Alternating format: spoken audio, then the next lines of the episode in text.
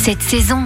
Les repas de Noël sont souvent clôturés par la fameuse bûche. Mais nous, on vous propose de faire un dessert un peu plus simple, mais tout aussi gourmand, fait maison. Et c'est Jean-François Feuillette, pâtissier et fondateur des boulangeries du même nom, qui va nous donner sa recette. Bonjour Jean-François. Bonjour. Vous avez 64 boulangeries en France. Quel est l'esprit de votre pâtisserie? Nous, avant tout, ce qui nous intéresse, c'est de faire un produit de qualité. Donc, on part avant tout d'une matière première de qualité qu'on transforme. Nous, on fabrique nos produits. Quelques recettes spécifiques. On a évidemment notre brioche, euh, notre feuillette, euh, notre brioche feuilletée qui est absolument euh, succulente. On a le Paris-Brest, ou alors vous pouvez acheter le flan vanille qui est exceptionnel. On fait une maturation de la crème pendant 24 heures, par exemple. Et vous avez décidé de partager vos recettes dans un livre qui s'appelle La main à la pâte. Absolument. Alors, j'ai choisi de sélectionner une cinquantaine de recettes. Il y en a certaines, évidemment, qu'on retrouve dans nos boulangeries, mais toutes les recettes qui étaient les plus simples et les plus accessibles, parce que le but de ce livre, c'est vraiment que les gens puissent refaire des produits basiques de boulangerie-pâtisserie à la maison. Le fil conducteur, c'était les pâtes, la base de pâte à pain, de pâte sablée, de pâte à brioche. On part de ce fil conducteur pour faire des produits vraiment très simples et très basiques de boulangerie. Alors je vous ai demandé parmi toutes ces recettes d'en choisir une que l'on peut par exemple refaire à la maison pour les fêtes. Exactement. Alors j'ai choisi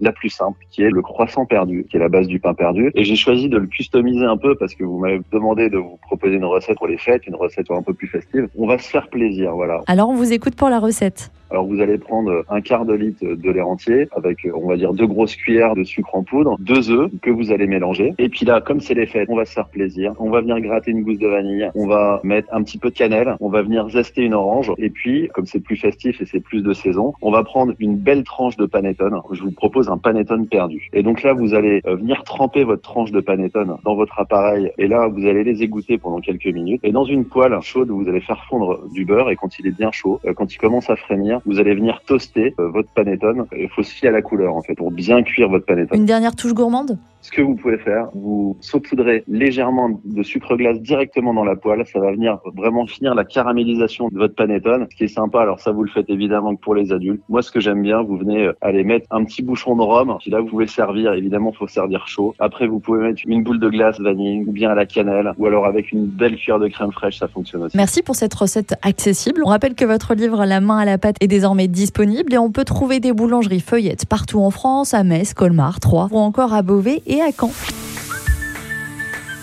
Retrouvez toutes les chroniques de Sanef 177 sur sanef177.com.